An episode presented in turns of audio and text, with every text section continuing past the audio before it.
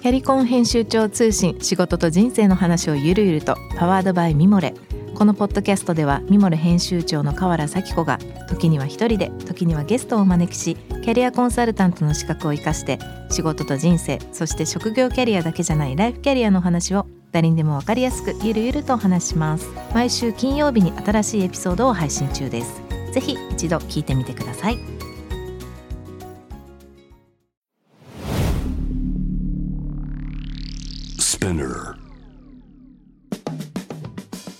ナビゲーター中道大輔です。Vision to the Future with Forbes Japan このポッドキャストは物事人の魅力を引き出すことで日本のカルチャーの価値を再定義し世界と共有するコミュニティプログラムです。Forbes Japan Web とは記事として連動し音声ではスピナーを通じて主要リスニングサービスにてお聞きいただけます。Forbes Japan Web は概要欄のリンクからチェックしてください。番組の Twitter、Instagram のアカウントは VTTF アンダーバーコミュニティです。ぜひフォローをお願いいたします。今回はですね、モバイルクルーズ株式会社代表取締役、ディテールズリミテッドディレクターの安西博之さんをお迎えしてお届けしたいと思います。こんばんは。よろしくお願いします。よろしくお願いします。えっ、ー、と、僕の方からちょっと簡単に安西さんのプロフィールご紹介したいと思います。え東京とミラノを拠点とされましたビジネスと文化のデザイナーであり、特に欧州とアジアの企業間提携の提案、商品企画や販売戦略等に多数参加されていらっしゃいます。2000年代からカーナビなどの電子機器インターフェースの欧州市場向けのユーザビリティやローカリゼーションに関わり、デザインを通じた異文化理解の仕方、ローカリゼーションマップの啓蒙活動を始められております。最近著書であります、えー、新ラグジュアリー、文化が生み出す経済、17の講義や、メイドインイタリーはなぜ強いのか世界を魅了する意味の戦略的戦略的デザインなど多くの著書を出版されていらっしゃいます。今日はですねあのその今ちょっとご紹介したこの新ラクシュリーという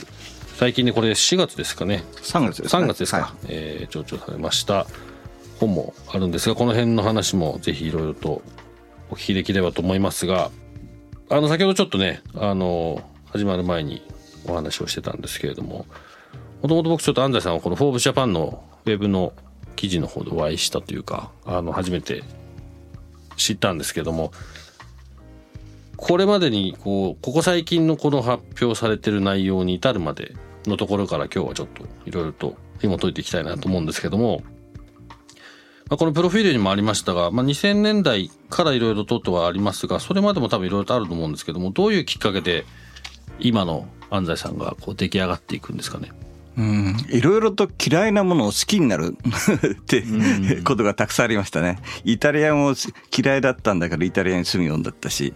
ラグジュアリーもさほど興味がなかったけど、でもすごく興味が出てきたし、うん、で、この前にあるその意味のイノベーションということをずっとやってきたんですけど、うん、これだって、もともと経営学者が書いたデザインの本なんて面白いと思ってなかったんですよね。うんうん、でも実際に読んでみると面白かった。で、それをそういう意味で意味のイノベーションのエヴァンジェリスト的な活動をするとか、うん、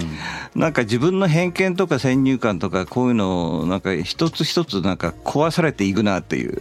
そういうのがあって、まあ、今に至ってるわけなんだけれども、まあ、イタリアに行ってそうそうですね。32年になりますかね。うん、イタリアにきっかけは何だったんですか？えっともともと僕あのいすゞ自動車にいてで当時、まあ、1980年代っていうのはアメリカの GM グループだったんですよ。でヨーロッパの GM グループの会社オペラとか GM スパイナとかそういった会社にエンジンとかトランスミッションとかそういう大物の工場ライン装着のコンポーネントをまあ供給する仕事をしていてその時に GM がある時英国のスポーツメーカーであるロータスを買収したんですよ。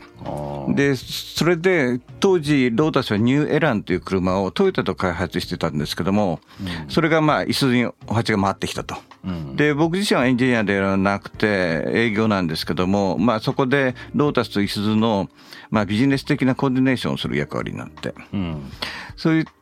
でいろいろ分かったんですね。いろいろ分かったってどういうことかっていうと僕は新しいコンセプトを作るのに興味があって、うん、でどうもデトロイトの GM の車の作り方では面白い車ができないと思ってたんですよ。うん、なんかわかります。うん、それで実際にロータスまあその時にまあエラン年間3000台ぐらいの想定だったのかな、うん、でそうするとですねすごくよく分かったんです。新しい車を作るにはこうやって作るんだって。例えばエンジンルームの中のそのいろいろな配置をやるのにまず実際にプロトタイプからやる図面を引かないで。で、だからエアクリーナーここに置いてとか、エンジンここに置いてとか、こういうのを実際に置いてみて、あ、これでいいなと思ってから図面引いて、えー、それからオーダーをしていく。で、こういうやり方だとか、えー、っと、例えば、1980年代にロータスはロゴを変えたんですよ。割とスマートな感じのロゴだったのを、コーリン・チャップマンの一番最初のオリジナルに近いやつに戻したときに、うん、彼らはやっぱり、えー、ヒストリーの中で我々は考えるんだから、こういうふうなロゴになるっていうのは、我々にとって必然だっていう話。うん、で、その当時日本は、あの、まあ CI とかやっていて、すごく流行っていたんだけど、そういった言葉って聞いたことがなかったんですよ。うん、で、あ、やっぱりどうも新しいコンセプトは、こういった歴史だとか文化にを掘り起こすというところにどうもヒントがあって、うん、で少なくとも量産で大量のものをさばくんだったらアメリカ的なやり方はいいんだけど、うん、そうじゃない場合はやっぱりヨーロッパにいろいろと面白みがあるなと思って。うんそれでそこからですねあのヨーロッパでどうやって仕事をするかということを 探り始めたんですね。うんうん、で確かにその時あの会社のブラッセルの駐在事務所とかあったんですけどそこに行くにはまあ10年以上必要で。うん、えー、そんな待ってられないなと思って、うん、でそうやっていろいろ考えていた時にたまたま、まあ、勤めていた会社の重役が君のやりたいことはこの人がやってるよって教えてくれたんですよ。それがあの宮川秀幸さんという方、あのジュージャロっていう、まあ、世界的なカーデザイナーと一緒にイタリアデザインという会社を作って、それから例えば、えー、ヒュンダイイタリアとか鈴木イタリアとか、そういうビジネス的なことをいろいろやって、でなおかつ、えーと、イタリア人の奥さんと一緒に4人の子供がプラス韓国とインドとイタリアの子2人合計8人の子供を育ててた。で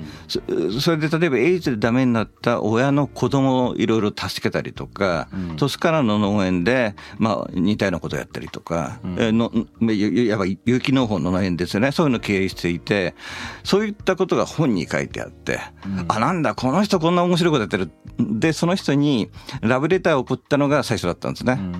であのあなたのとこであの修行させてくれって言って、まあ、すすぐは OK ってなかったんですけども、うん。うん、まあ、半年ぐらいいろいろでやってそれであの受け入れてくれるってことになったんで晴れて会社を辞めて、うん、まあ、トリノに行ったというのが経緯ですよね。うん。その宮川宮川さん宮川さんのところでは、その彼のやられてることについていろいろと一緒にやらせてもらったっていうのがスタートですあのだからまず自分の僕自身のやりたいことを自分で探せっていうのが課題だったんで、うんうん、あのまず半年ぐらいはあのブラブラ昼間からビール飲んで 自由にやってたんですよ。そしたらだんだんと仕事をしたくなってきて、うん、で彼自身はその頃にトスカーナに日本とイタリアの文化センターっていうのをちょっと構想して作ってたとこで、うん、じゃあそういうんだったらば例えばイギリスとかドイツとかちょうどその頃そうですね、そのあたりのの国の大学で日本文化がどういうふうに研究されているかっていうのを調べてみようかとか、いうことで例えばイギリスの大学一つ一つ訪ねてみるとか、いうことをやったりとかちょうどその頃ですね、えー、ジュージャルが1987年かなんかでジュネーブのモーターショーに出したスーパーカーがあってでそれをまあ50代限定で作るっていう話があったんですよ。ちょうどバブルの時代で。でまあ1台1億円の車を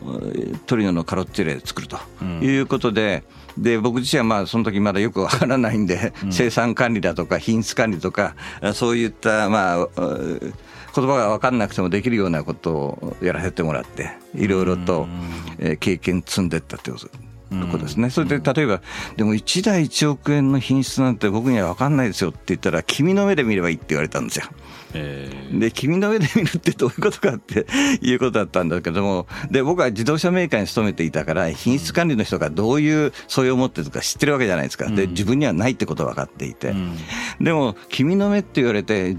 っていうんで、まあ、いろいろと、ああ、ここが悪いのかな、いいのかな、そういうことを、まあ、コメントしていくわけですよね。うん、で、例えば、えー、っと、川の張り方、例えば、あの、シートの川の張り方もそうだし、うん、あの、いろんなところの川の張り方の時に、ピシって張ると安っぽく見える。皮はやっぱりシワが出るように貼らないといけない。で、こういうこともそういう中で教わった、まあ、知ってたわけですね。うん、うん、その中から、まあ、その時はまあやっぱ車に、車関係というか、ええ、まあそういうところに入られてるので、うん、ただその傍ら、まあ、先ほどおっしゃってたイギリスの大学調べてみたり、うん、日本の文化と、ええ、まあ、おそらくまあイタリアを中心としたヨーロッパの文化の接点みたいなことだと思いますけど、そこからこういつまでそのそのようなことやられてるそうですね、そこだからそこで3年間ぐらい行って、それからミラノに移ったんですよね、で、まあ、独立して、うん、で、主に僕は、本当は一番最初にやりたかったのは、車と都市計画が同期化するにはどうすればいいかってことを考えていて、うん、でも大体要するに、車のメーカーは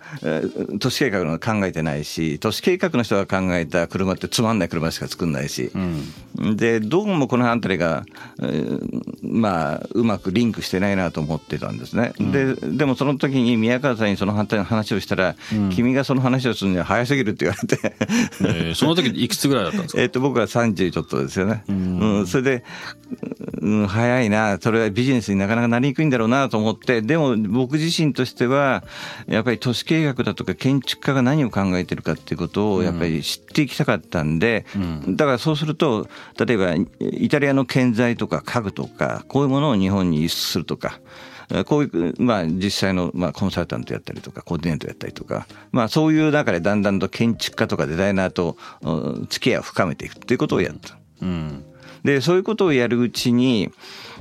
だんだんと、まあ、日本からヨーロッパ、ヨーロッパから日本も両方なんですけども、うん。あのいろいろ文化性が邪魔するじゃないですか、うんうん、悪く、うん、例えばイタリアの家具を日本に持ってこようとするとかっこよすぎるとか、うん、言われるんですよね、で日本の空間で浮いてしまうとか。でだからイタリアだけそれなりにちょっとダサいなというものをこっちに持ってこないとダメだとか、うん、まあその逆もあるじゃないですか、でそういうことをさまざまに経験する中でやっぱり文化性のないものであれば、ハイテクだったらばもっとやりやすいかなとか思ってそういったこともやったわけですよ。で実際にまあ例えばヨーロッパの通信メーカーに小型の部品をまあ定期供給する仕事とか、うん、もうやったんですけどもでもやりながらよく分かってきたのはたとえテクノロジーのところでそのまあ互換性があったとしてもアプリケーションとかそれに、まあコンテンツがやっぱり文化性が出てくるじゃないですか、うんうん、そうするとコンテンツとかアプリケーションの文化性がこうだからテクノロジーもこうじゃないとかいけないとかそういう話も出てきますよね、うん、そうすると文化性に無縁のテクノロジーっていうのはなかなか難しいなということがだんだん分かってくるわけですよ、うん、でそういう中で実際僕はプロダクトデザイナーとかいろんな人と付き合う中で2000年の、うん中頃から2004、5年ですかね、アイルランドの会社で、電子デバイスのインターフェースをユのユーザビリティの向上だとか、ローカリゼーションを専門とする会社のコンサルタントをやった。うんでどういうことかというと例えばカーナビであるとかあのであのカメラの要するにインターフェースだとかねああいうののローカリゼーションとかユーザビリティをやったわけなんですよ。でそういう中であの日本の人たち特に日本の、えー、メーカーの自動車メーカーだとかカーナイメーカーの、マーケティングの人たちはいいんだけども商品企画だとかクリエイティブのこういった人たちがあの異なった文化を理解するのが苦手だから、うん、だからローカリゼーションが起こ遅れ遅れるっていう要するに内実を見てくるようになった。例えばカーナビで言うとあのアメリカの市場に対するカーナビゲーションはすごくできてる。すごくいいかどうかは別にしてとにかくやるんですよ。うん、でもヨーロッパの市場のローカリゼーションについてはヨーロッパ文化が分かんないからやらないって言うんですよ。でこれはもちろんアメリカよりもヨーロッパ全体の市場が小さいだとかあるいはいろんな言語があるからいろいろコストがかかるっていうそういう問題もあるんだけども、うん、それよりもっと大きなのはヨーロッパ文化は分かんないからやんないっていう話だった。うんとするならばやっぱりビジネスパーソンが分かるための異文化の理解の仕方っていうのは何なのかっていうことをもっと言っていかないといけないなと思ったんですよ。うん、だからよく言うエピソードで、まあ、こういう話をするんですね。例えばアメリカの駐在に任命された日本企業の人は空港にダイレクトに行ってそのまま飛行機になると。うん、でヨーロッパの駐在ヨーロッパに駐在するように言われた人はえ本屋に行っていろいろローマの歴史だとかルネッサンスだとか、まあ、近代啓蒙思想だとか、うん、こういう本を買ってヨーロッパに行かないといけないと思ってる人が多いと。で確かにそういうことを知ってた方がいいには決まってるんだけども、うんうん、それがカーナビのローカリゼーションには直接つながらないわけですよ。うん、要するにヨーロッパの人たちがどういうふうに地理的把握をするかとか、うん、いうことを知ることが必要でだから日常生活の中での頭の働きをどう理解するかっていうことにもっと力を使ってくださいっていうことを言ったんですけども、うんうんまあ、時間かかりますよね。ということで、まあ、2008年に僕はヨーロッパの上、日本の目っていう本を初めて書いた。で、そこでヨーロッパの文化を題材にして、まあ、ビジネスパーソンが異なった文化を理解するにはどういうふうにすればいいかってことを書いたんです。うんそこからがまあ今のその執筆活動につながるまあ最初ですね。うん、本を書こうと思ったのはやっぱり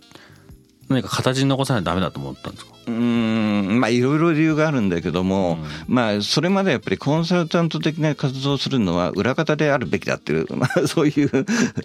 思いがあってあんまり表に出ないようにしてたというのもあるし、えー、まあある段階でそろそろ自分のテーマを文化によった方がいいなとも思ったんですよ。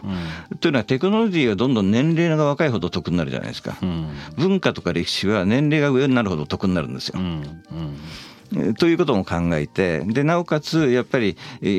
一営業として自動車例えばメーカーに行ってやって話をしてそうですかなそうですよね。でお話が終わるところを自分が例えば講演会で講師で話をすると自分がアプローチしたかった人が向こうから来てくれるようになって、うん、それでもっと聞いてくれるわけですよね。でまあすごくつまらない戦術なんだけども、まあ、そうせざるを得ないなということを、まあ、あるタイミングで実感したっていうことですね。うん。ここからのこう2000年2010年代っていうんですかね、ええ、の活動っていうのはこうどうやってこう広がっていくんですか？そうですね。だからあの基本はだからローカリゼーションっていうことがポイントで、うんうん、でだから例えばローカリゼーションをどういうふうに日本の例えば大企業が考えていくのかっていう例えばワークショップやったりとかセミナーやったりとか、うん、あそういうことをやりましたよね。うんでまあちょうどその頃2010年ぐらいかな1年間ぐらい日経ビジネスオンラインに連載して日本の大企業がどういうふうなあのローカリゼーションをやってるのかっていうインタビューをしてそれを記事に書いて、うん、で2011年に日経 BP から「まるちゃんはなぜメキシコで国民食になったのか」っていう本を書いたんですよ。うんうん、でいわば東洋水産のあのカップ麺がどうして受けたのか、メキシコで。ええまあそそれだけじゃなくて例えば他の TOTO だとかパナソニックとか、まあ、いろんな大企業の話はありますけどね。うん。向こうでこういろいろ日本との架け橋をずっとされてる中で、まあ、僕も向こうで13年もう随分経ちますけど、住んでたりとか、まあ、その時からもずっと特にヨーロッパ行ったり来たり、まあ、今もやるんですけどこの日本日本というまあ一つの大きな国もしくは文化をヨーロッパから、まあ、もしくは外から見た日本っていうのは安西さんとしてどうどういうふうに捉えられてますか？うんあんまり言わないことにしてるんですけどね。あそうですか。そうですか。でも一つよよくこれだけは割と確信持って言ってることがあって、うん、まあ例えばうちの息子はミラノで生まれて、うん、今はまあ二十歳になってますけども。うんイタリアの教育公的な教育でいろいろと悪いとこはうんざりするほどたくさんある、うん、でもこの点だけは絶対日本よりマシだっていう点があるんですよ、うん、でそれは何かっていうと小学校の1年生の時から通信簿の成績は必ず50%筆記試験で50%高等試問なわけですね、うん、だからた小学校の1年生からとにかくある人に評価するにはされるには先生のとにかくこの顔色とか いろんな目つきを見ながら話し方を変えているとか内容を変えていくっていうことを訓練されるわけじゃないですか。でこれが小学校中学校高校ずっとそうですよね。でこの教育は圧倒的に良かったなと思いますよね。うん、うん、すごいおっしゃってることは僕はイタリアは分かるんですけど、ええ、僕も今子供が中学生2人で、え、まあ、イギリスの学校に行かせてるんですね。あそうなんだ。小学校までは日本で、まあ、日本人として世界で活躍してほしいっていうのが、まあ、僕の個人的な、ね、親としての願いですけど、まあ、ただ日本人としてっていうところが一個なんとなくまあ作りたかったのもあったんで、まあ、まずはそのベースは日本でと。ただそれを中学校になる前に行かないとちょっと自分のイメージと変わってしまう行きたくないっていうのが出てくるなと思ったんで まあ小学校の5年生まあ6年生の時ですね。2人ともいたんですけど、その自分自己表現というか、自己表現をどういうふうにするかっていうところが、まあ、この2年間でもガラッと変わってきたなっていうのを思いますし、そこは海外から見た日本僕も向こうで育ってた中で特に日本の中でのその教育に対するこう人って人を作る上でのプロセスが、うん、まあ、ちょっと日本じゃない方がいいかなっていうのは、だから、ね、まあ、僕もそのミラノの大学の学生たちとよく付き合うんですけどね、うん、まあ大体が日本の高校の生徒会の会長ぐらいの感じですよね。よくしゃべりますよね、うんうんうん、大人ともね、うん、臆さないですね。これ結構そのミラノっていうところがまあきっかけになった場所でもありもともとはその宮川さんと出会いっていうのがあって、うん、でまあその中でヨーロッパ行ったり来たりいろんなこと行かれてると思うんですけど、まあ、ミラノがやっぱりいいですか？イタリアがいいですか？イタリア嫌いだったんですよ。大学はフランス文学科だったし、うん、でまあ別にフランス文学が僕は好きでフランス文学科に行ったんではなくて、うん、えー、全体的なことを総括的に知りたかったんですよ。うん、でとするとですねその頃あのフランス文学科が一番よくて要するに政治であれ社会であれ文学であれ音楽であれ、映画であれ何でもできたんですよ。読文も英文も国文もそういうとこじゃないですよね。社会学だったら社会学しかやらないといけないし、うん、で仏文は何でもできたんですよ。うん、でそういった、まあ、背景があって仏文に行ったんですよね。それでまあさっき言ったようにイギリスだとかドイツと仕事をしていて、うん、イタリアなんていうのはとんでもない国だと思ってたわけですよね。なんか知らないけど暑苦しい国だなと思っていて実際僕もイタリアにその前行った時にまあ汚い街だななんて思って、うん、あんまりいい印象なかったんですよ。うん、だから僕はトリノに住み始めて半年ぐらいは嫌で嫌でしょうがなくてさっき言ったようにまあビール飲みながらこうトリノの街を歩いたり眺めてていて、うん、でご存知でトリノっていうのはバロックの街なんですよね。うん。で毎日毎日そういうこのバロックの街を見ている中である時まあ半年ぐらい経った時にバロックっていうのはこういうことかなってふと思ったんですよ。うん、よくバロックっていうのは非常に装飾的でね装飾的ですごくいやらしいとか品がないとか、うん、あるいは重苦しいとかいう人が多いんで多い多いんで、まあ、僕もそう思っていた、うん、しかしそういった、うん、トリノで生活をして毎日その生活の中でいやバロックっていうのはそういうことじゃなくて中からこうおのずと結果としてああいうふうに飛び出たもんじゃないかっていうそういう理解をしたんですよ。うん、で僕別に建築士だとか美術を特に勉強してるわけじゃなくて、バロックっていうのはこう理解するんじゃないのかなと思ってそれをある、まあ、カーデザイナー、まあ、プロダクトデザイナーの人に僕の理解を言ったらそれ正しいよって言われたんですよ。うん、あこういうふうにあの理解していいんだっていうことが分かってそこからだんだんとズブズブズブとこうイタリアの魅力にはまってったところありますよね。うん。でも結構そういうパターンってありますよね。うん、あんまり逆にそんなに好きとか嫌いじゃなかったりもするんですけど、まあそれまあ例えば嫌いだったところから好きもあるかもしれないし、あんまあんまりこう興味がないみたいなところから、うん、あれっていうところのきっかけがこうつかめると、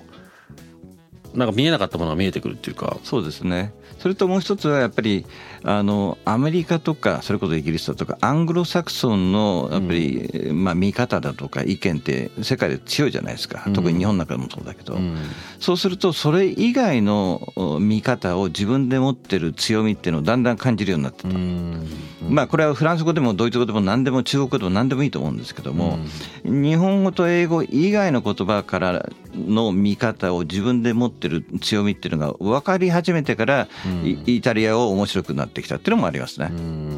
なるほど。それはいいいいポイントですね。もう一つっていうのはね。イタリアはなんか僕のイメージだと女の子とかにね あのイタリア人の仲間とかでも話しかけないのは罪だぐらい思ってる、うん、基本的にだし、まあ、人にもそうですよね。ただあのあまりこうこうじゃなきゃダメだっていうのはあんまりこう考えてないんじゃないかなっていうか考えてるとこ例えば職人の人たちとかそのそういうこう仕事になるとまたちょっと違うのかもしれないんですけど一般の中一般生活してる中ではこうじゃなきゃダメっていうよりもまずやってみてどうみたいな方が先に出てくる気がしてるんですけどあのそれはイギリスから見たイタリアですか、うん、多分そうだと思います、ね、うん、あのまあ日本から見たヨーロッパについて言うならばまあ、うん、そのなんていうかなドイツ関連論的なそのヨーロッパの理解が日本で非常に強くて。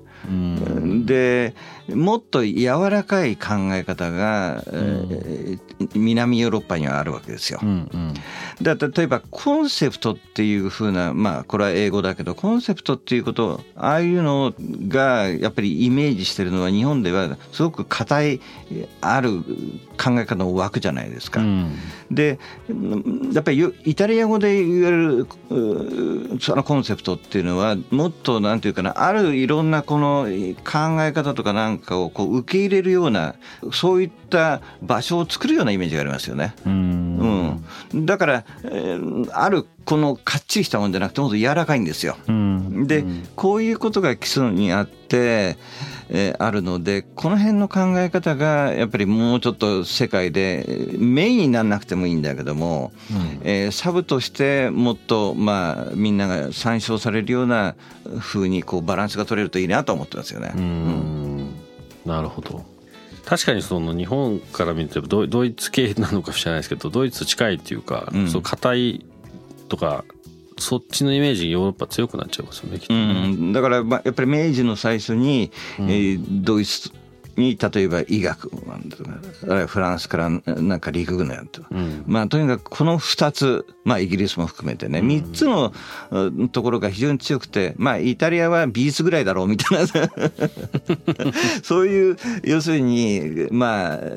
考え方がかなり1980年代ぐらいまでは続いていて、うん、でまあ1980年ぐらいのそのバブルの時以降にやっと日本にもまともなイタリア料理屋ができて、うん、それでなおかつあの頃だと例えばイタリアの中小企業とか地場産業っていうことがいかに面白いかそれが重要かっていうことが言われるようになって、うん、で初めてなんか脚光を浴び始めたとかありますよね。うん。まあ、ちょっと僕もリーバイスに長くいたので、うん、まあ、アメリカの企業ですけど、まあ、世界の企業としてはやっぱりそのイタリアとかファッションの中での、まあ、リーバイスはファッションというカルチャーだと思ってますけどぱりイタリアのこうファッション業界の人たちとも話をする機会がやっぱり、ね、その前に比べて格段に増えた中でなんか日本と似てるような考え方とかありませんかね？だからその暗黙知であるとか、うん、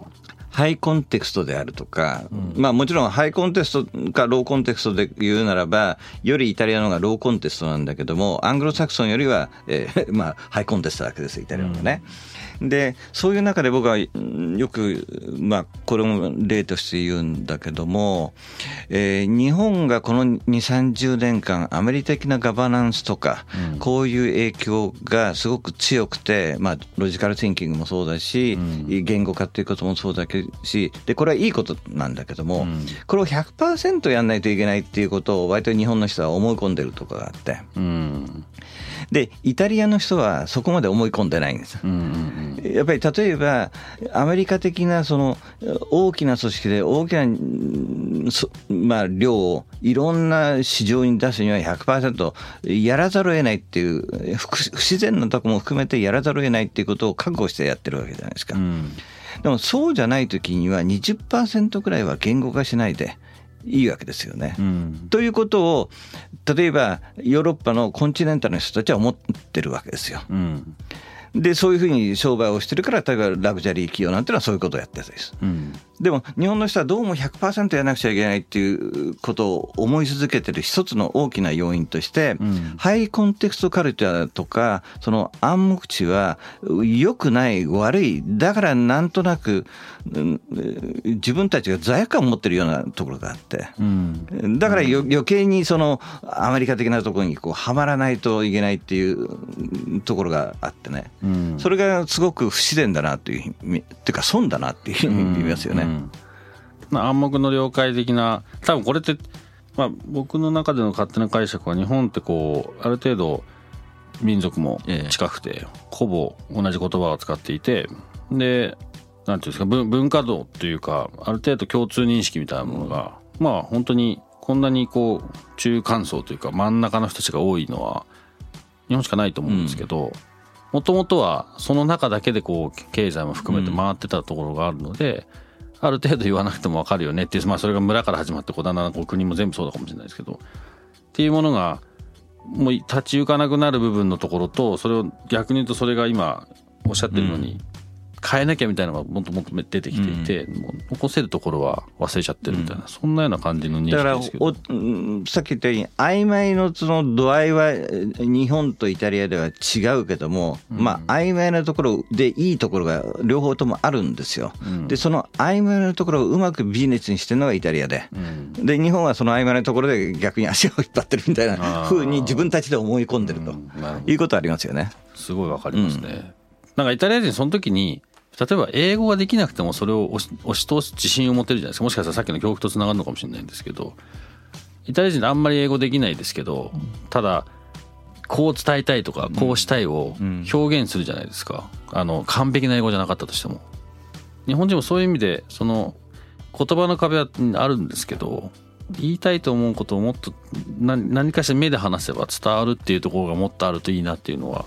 それはだからよくそのなんていうかな日本の人のその外国語能力うんぬんってよく言われるけども僕はその前にさっき、まあ、うちの息子の話をしたように、うんうん、人のに対してとにかく説得するっていう訓練を受けてるから、うんうん、どうも僕は言語能力というよりもその表現能力においてまあなんていうかな、うん、マイナスになってるとこありますよね、確かにね。結構この番組の中でもまあまあ今回みたいなケースです、うん、大体結構ね教育の話になんかこう起こっていくというか、うん、その話になることが多いんですけど、うん、まあなんかそこには大きなもう問題というか変えなきゃいけないところが潜んでるような気がしますね。えーとですねちょっとまた次回もう少し今の話でしたりとか、まあ、ここ最近の話もしくはこれからの話ちょっとこのせっかくねこの3月に出された本の話も含めてもう少し広げていきたいと思います。はい。ということで、えー、今回のゲストはですね、モバイルクルーズ株式会社代表取締役でもあり、えー、ディテールスリミテッドのディレクター、安西博之さん、えー、をお招きいたしました。次回またお付き合いいただいて、さらに深い話をお伺いしたいと思います。どうもありがとうございました。どうもありがとうございました。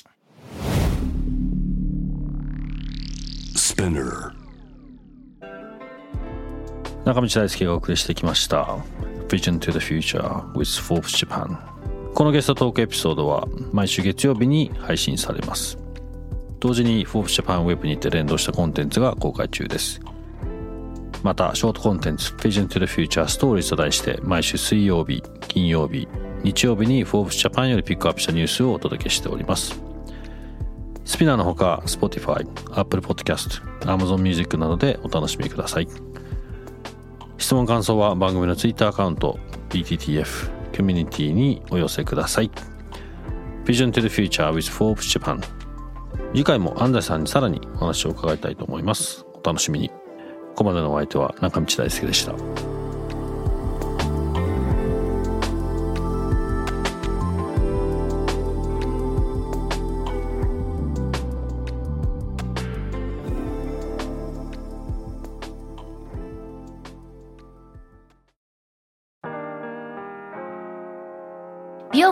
崎めぐみと編集者の大森洋子でお届けする雑談ポッドキャストウォンと私のお名前なんての？ふと私って誰なんだ？と自分がぐらついてしまうそんなあなたと毎日を楽しくするサバイバル術を一緒に考えていきます。ボントは毎週水曜日朝5時に配信。ぜひお聞きのプラットフォームでフォローしてください